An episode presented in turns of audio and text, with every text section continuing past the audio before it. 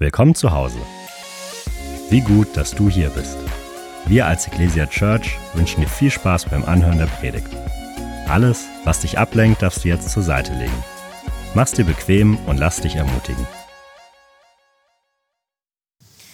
Hey, schön, dass ihr da seid. Alle Leute, die online sind, aus der Ecclesia Church, an allen unseren Standorten, Erlangen, Ansbach, Nürnberg und natürlich darüber hinaus wo immer du gerade bist, ob zu Hause, ob unterwegs. Richtig schön, dass du unseren Gottesdienst mitfeierst. Und ähm, hey, ich freue mich so über den Tag, den wir gestern hatten. Wir hatten gestern Surf Day und haben einfach den Menschen in unseren Städten die Liebe Gottes weitergegeben. Und es waren so viele Menschen, die, die auf ganz praktische Art und Weise erfahren haben, dass Gott sie liebt, sie wertschätzt. Und so viele von euch waren mit dabei, ja, in Ansbach, in Erlangen, in Nürnberg. Und äh, ich habe hab mich so gefreut über die vielen leuchtenden, leucht, leuchtenden roten Shirts, die da rumgelaufen sind. Und wir konnten echt für, äh, mit Menschen reden, auch immer wieder über den Glauben, konnten für Menschen beten. Es gab einzelne Entscheidungen auch von Menschen für Jesus und echt Gott alle Ehre. Und danke an dich, danke an dich, dass du das mitgetragen hast, dass du mit dabei warst, aktiv ähm, oder einfach im Gebet auch da, das unterstützt hast. Und danke, dass du Teil bist von der Vision und Mission unserer Kirche, dass wir das, wirklich das Frankenland mit der Liebe ähm, und dem Evangelium von Jesus überfluten. Das ist großartig. Hey, und ähm, gestern war es im Freien, heute sind wir auch im Freien. Ja, wir sind hier direkt am Dutzendteich äh, bei den Nürnberger Symphonikern. Grüße geht raus, echt an, an alle Leute. Und ähm, es ist wunder, wunderschönes Ambiente, wunderschöne Umgebung hier, perfektes Wetter. Und ich möchte mit uns über eine Geschichte aus der Bibel reden, die auch im Freien stattfindet. Äh, und äh, also es könnte gar nicht besser passen. Und es ist eine Geschichte, die meine Tochter Mila äh, unglaublich liebt oder geliebt hat als kleines Kind. Das ist meine älteste, mein ältestes Kind. Sie ist jetzt sieben Jahre alt, Mila. Und als sie äh, noch äh, ja, so ein, zwei Jahre alt war, es war so, das war so eine ihrer Lieblingsgeschichten. Eine der ersten Geschichten, die sie auch richtig verstanden hat, die sie eigentlich schon ziemlich schnell auswendig konnte, weil wir sie so oft gelesen haben. Und das ist die Geschichte vom blinden Bartimäus. Ja, der blinde Bartimäus kennst du vielleicht. Und auch gerade dieser Name Bartimäus, der, der ging bei uns echt ähm, Tag aus, Tag ein, war der präsent, weil sie hat alles, was irgendwie mit Blindheit zu tun hatte, verbunden mit dem Namen Bartimäus. Ja, da war eine blinde Katze, Bartimäus. Ja, und das ist ja eigentlich ein Zungenbrecher auch für Kinder, äh, aber sie konnte es recht, recht gut. Und ich dachte mir, ich würde euch gerne mal diese Geschichte vorlesen aus der Kinderbibel meiner Tochter. Also eine der ersten, vielleicht sogar die erste Kinderbibel. Ich habe sie euch mal mitgebracht. Äh, weil ich das äh, richtig gut finde, wenn wir auch mal Bibelgeschichten lesen aus, aus so einer kindlichen Perspektive, aus den Augen der Kinder. Und natürlich ist die Geschichte auch für uns Erwachsene, ja, wir, wir lernen da auch ganz viel draus. Aber ich lese sie uns mal aus der, aus der Kinderbibel vor und du kannst sie gerne nachlesen. Sie steht in Markus 10 ab Vers 46 bis Vers 52. Markus 10. Ähm, und ich lese mal vor, die Bilder sind eingeblendet, du kannst einfach mit, mitschauen. Die Geschichte vom blinden Bartimäus. Jesus wandert mit seinen Jüngern durch das Land. Er kommt in die Stadt Jericho. Viele Menschen stehen am Straßenrand. Auf der Erde sitzt Bartimäus. Bartimäus ist blind. Er kann nicht arbeiten. Er muss betteln. Bartimäus hört, dass Jesus vorbeikommt er ruft ganz laut, Jesus, hilf mir! Das kannst du dir so richtig vorstellen, als ich das mit meiner Tochter Mila gelesen habe damals, ey, die, aus Leibeskräften haben wir das geschrien. Die Nachbarn wahrscheinlich die Ohren zuhalten müssen. Aber ähm, so, so, so, stellen, so können wir uns das vorstellen. Die Leute am Straßenrand sagen, schrei nicht, du störst Jesus, sei still. Bartimäus ruft noch viel lauter, Jesus, hilf mir! Jesus, hilf mir! Und dann kommt die Wende, Jesus bleibt stehen. Er sagt, ruft ihn her. Die Leute sagen zu Bartimäus, steh auf, Jesus ruft dich. Bartimäus wirft seinen Mantel zur Erde. Er läuft zu Jesus. Und jetzt kommt der große Showdown. Jesus fragt Bartimäus, was willst du? Bartimäus sagt, Herr, ich will sehen können. Jesus sagt, du vertraust mir, darum wirst du sehen. Und auf einmal kann Bartimäus sehen. Er lässt alles liegen und geht mit Jesus.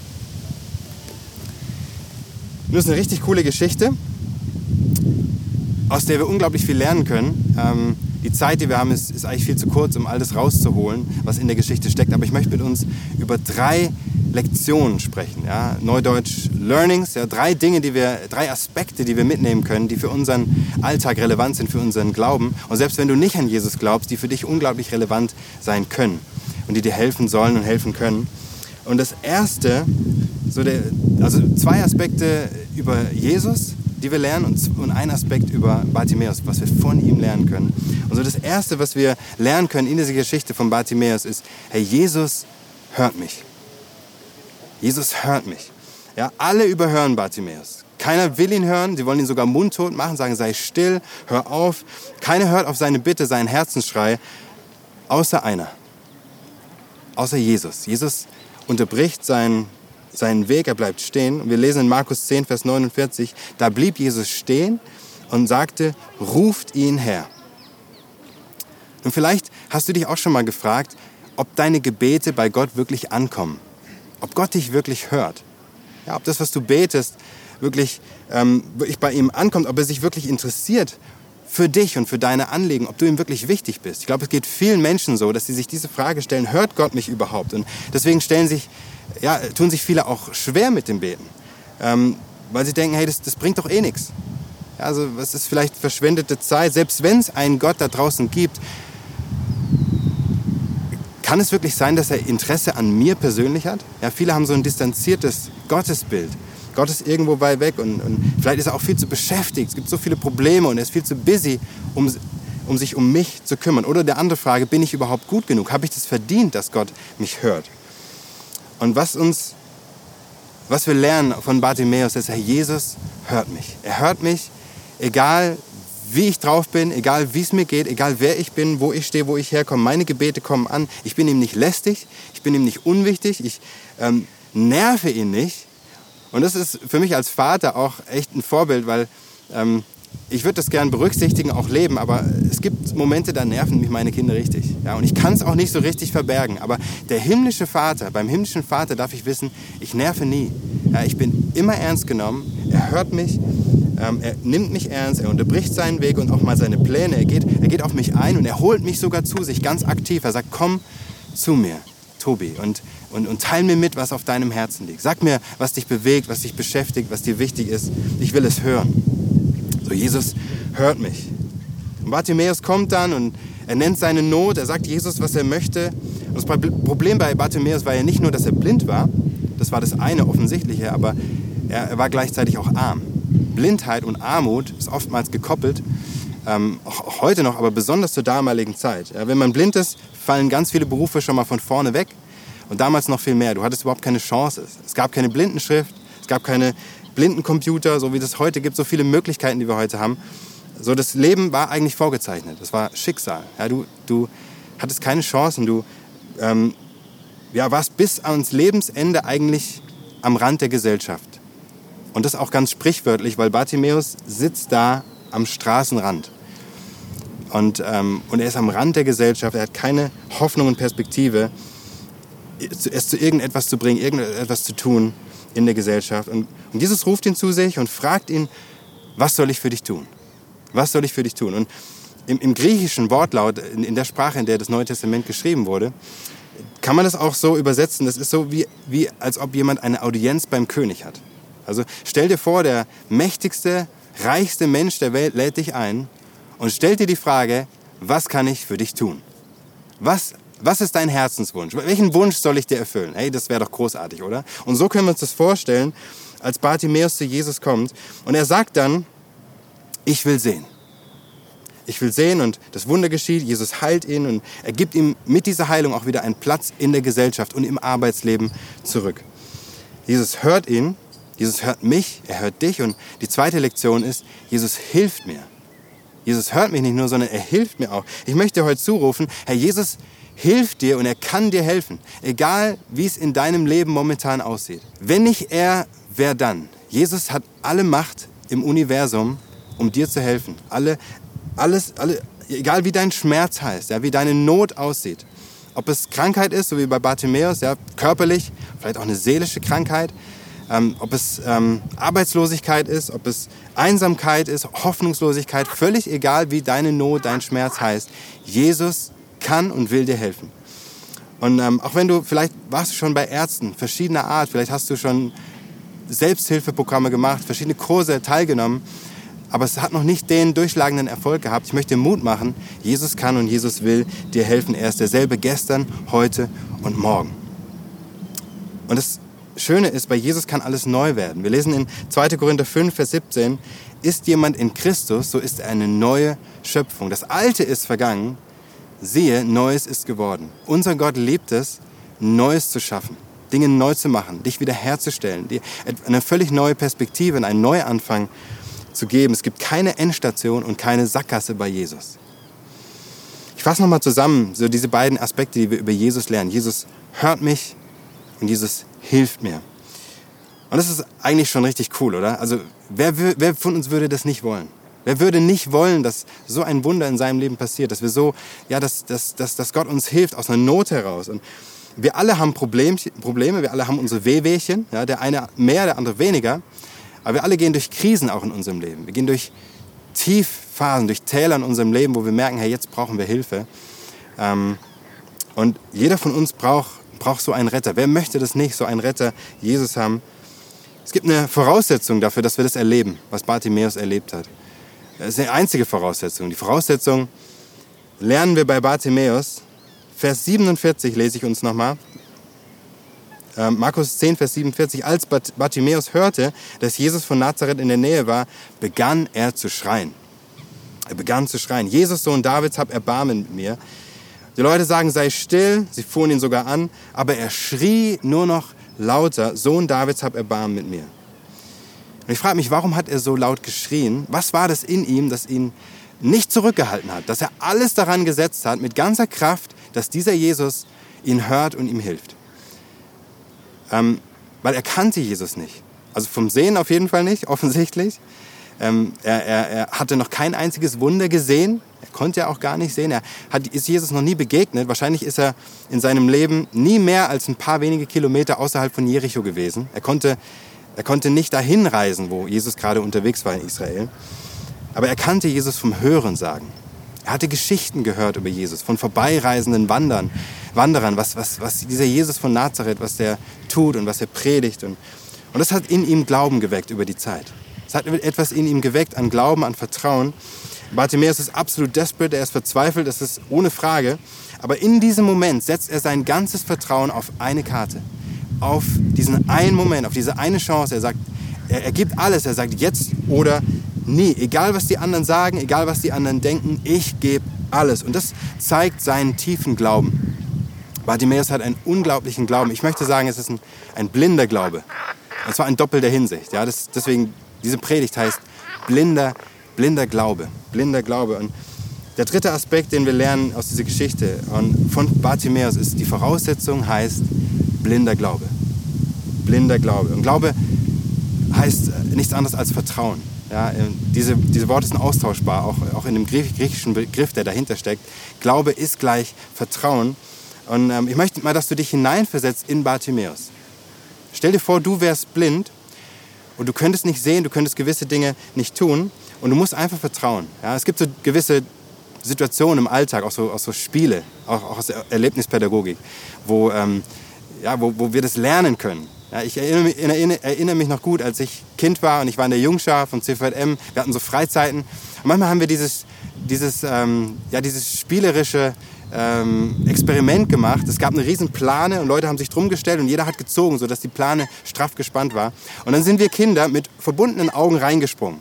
Ja, vielleicht von Tischen richtig übereinander gestapelt sind wir manchmal sogar gerannt so und dann über die Tische gerannt und reingesprungen in diese Plane und haben einfach vertraut, dass die uns hält.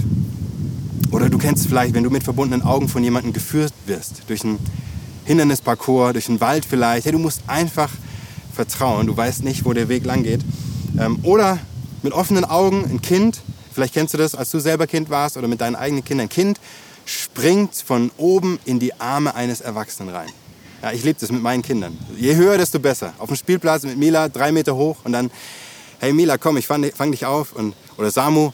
Und, äh, und das ist herrlich, ja. Es braucht Vertrauen, um, um, um diesen Schritt zu gehen, um das zu wagen. Und so wird Bartimäus nun zu Jesus geführt, blind, er wird zu ihm geführt. Jesus möchte jetzt seinen Glauben sehen. Er fragt ihn, diese Frage, die eigentlich überflüssig ist, Vers 51, was willst du von mir? Was willst du von mir? Und Bartimäus sagt, Rabbi, ich möchte sehen können. Und die Frage ist, warum fragt, warum, warum fragt Jesus? Eigentlich überflüssig. Jeder weiß, Bartimäus ist blind, er, er will geheilt werden. Jeder sieht auch seinen Glauben. Jesus sieht seinen Glauben. Aber er möchte diesen Glauben auch hören. Er möchte wissen, was willst du? Er möchte hören, dass, er möchte ihn selber hören. Er möchte, möchte auch, dass andere Leute ihn hören. Und er möchte es auch von dir hören.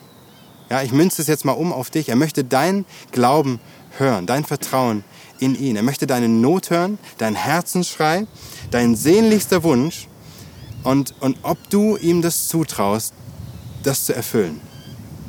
Glaubst du, dass Jesus dir helfen kann und dass er dir auch helfen will? Vertraust du ihm? Und alles beginnt mit einem Glaubensschritt. Alles Wichtige in unserem Leben mit Gott beginnt immer mit Glaubensschritten. Es muss nicht gleich ein Bungee-Jumping-Sprung sein. Ja, es muss nicht ein, keine Ahnung, von den Klippen springen sein, es reicht ein, ein, ein kleiner Schritt im Glauben auf Jesus zu. Ich habe vor ein paar Monaten so ein Erlebnis gehabt, das habe ich tatsächlich immer wieder in meinem Leben. Aber es war eine Zeit, wo ich mich maßlos überfordert gefühlt habe. Mit allem. Also wirklich mit allen Lebensbereichen. Ich habe gedacht, Mann, ich, ich versink in der Überforderung. Es ist alles zu viel. Ich weiß nicht, ob du das kennst, so eine Situation. Ja? Meine Familie, Kinder, meine Ehe, generell Beziehungen, meine Arbeit, Gemeinde. Ich, ich selber war mit mir überfordert und auch mit meinen Ansprüchen oder Ansprüche anderer an mich. Und es war alles zu viel. Ich dachte, Mann, ich habe keine Ahnung, wie ich das schaffen soll. Und dann hatte ich diesen Punkt, wo ich ähm, einfach, einfach zu Gott gekommen bin und, und, und gesagt habe, Jesus, ich, so geht's mir und ich fühle mich hoffnungslos überfordert. Du kannst mir helfen, du musst mir helfen, bitte hilf mir. Ich will's nicht, ich will's auch nicht selber schaffen, ich kann es nicht selber. Bitte hilf mir. Irgendwie. Und das Krasse war, es, das Wunder ist passiert. Es ist jetzt kein Blitz vom Himmel gekommen, nicht vorher irgendwie äh, und, und alles hat sich verändert. Aber in den nächsten Tagen ähm, habe ich gemerkt, dass sich in mir etwas verändert hat. Nicht die Umstände um mich herum haben sich geändert, aber in mir hat sich was verändert, dass ich plötzlich wirklich einen Frieden bekommen habe. Ja, eine innere Ruhe und auch eine innere Stärke und eine Hoffnung. Und ich wusste, Gott hat mein Gebet erhört und er ist mit mir und es wird alles gut werden. Und das wünsche ich dir so persönlich. Ja? Du, ähm, du darfst mit Gott reden. Du darfst ihm dein Anliegen nennen. Du musst auch nicht besonders fromme Worte finden, irgendwie vorformulierte Gebete, das Ave Maria oder das Vater Unser, sondern du kannst ganz platt von, ja, ähm, einfach in, in, in, deiner Sprache äh, einfach, einfach mit Gott reden. So wie es dir gerade auf dem Herzen brennt. Einfach von, von Herzen her. Er möchte dein Herz, er möchte dein Glauben. Und die Worte sind dann auch, auch ähm, nicht so entscheidend, wie du die Worte wählst. Und nochmal der Hinweis auf diese entscheidende Voraussetzung. Jesus sagt in Vers 52, nachdem das Wunder passiert ist, nachdem er ihn geheilt hat, sagt Jesus, geh nur, dein Glaube hat dich geheilt.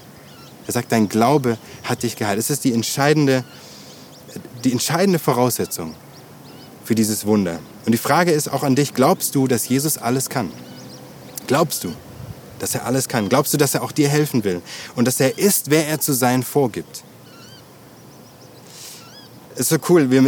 ich möchte nochmal das aus Vers 47 von Bartimäus aufgreifen, wo er sagt, wo es heißt, als Bartimäus hörte, dass Jesus von Nazareth in der Nähe war, begann er zu schreien, Jesus, Sohn Davids, hab Erbarmen mit mir. Jesus, Sohn Davids, hab Erbarmen mit mir. Und Sohn Davids war damals ein geläufiger Begriff, es war allen bekannt, es war ein gefüllter Begriff, es war ein Königstitel.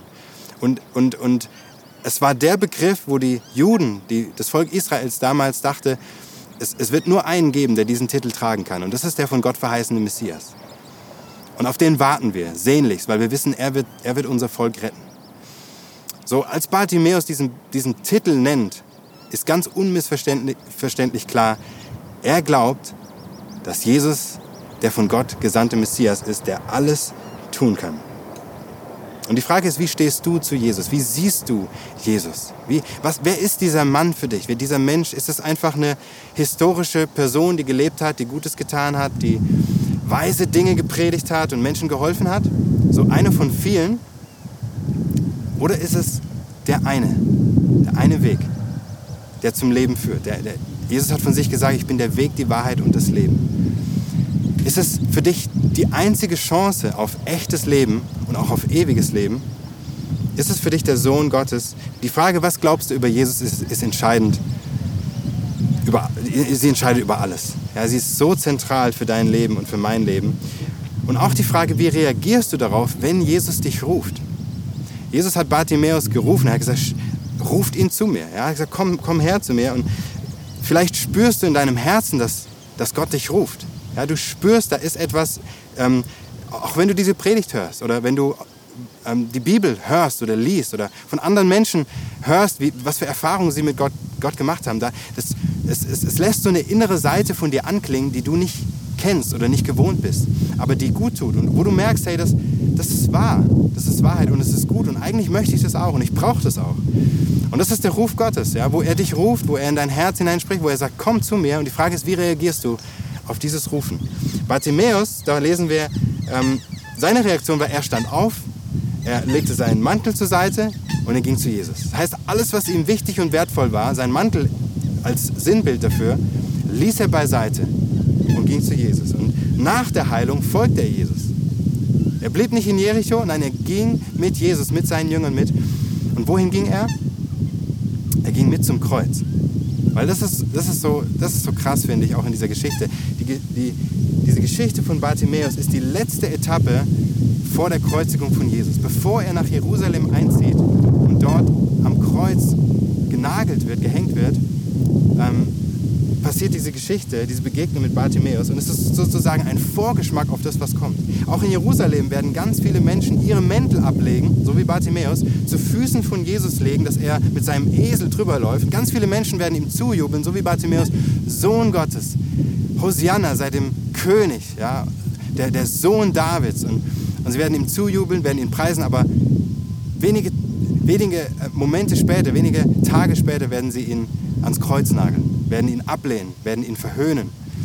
Genau dieselben Menschen, die ihn vorher noch bejubelt und bestaunt haben, bringen ihn später ans Kreuz. Und das ist so ein Kontrast, auch eine Ironie eigentlich. Ja, das Volk Israel in Summe war blind für die Anwesenheit des Messias. Sie haben ihn nicht erkannt, aber ein blinder Jude hat eine geistliche Einsicht gehabt, dass dieser Jesus tatsächlich der von Gott verheißene Retter ist. Es ist ein blinder Glaube im wahrsten Sinne des Wortes. Ein blinder Glaube. Es ist ein Paradox, so eine Gegensätzlichkeit. Ich liebe es in dieser Geschichte.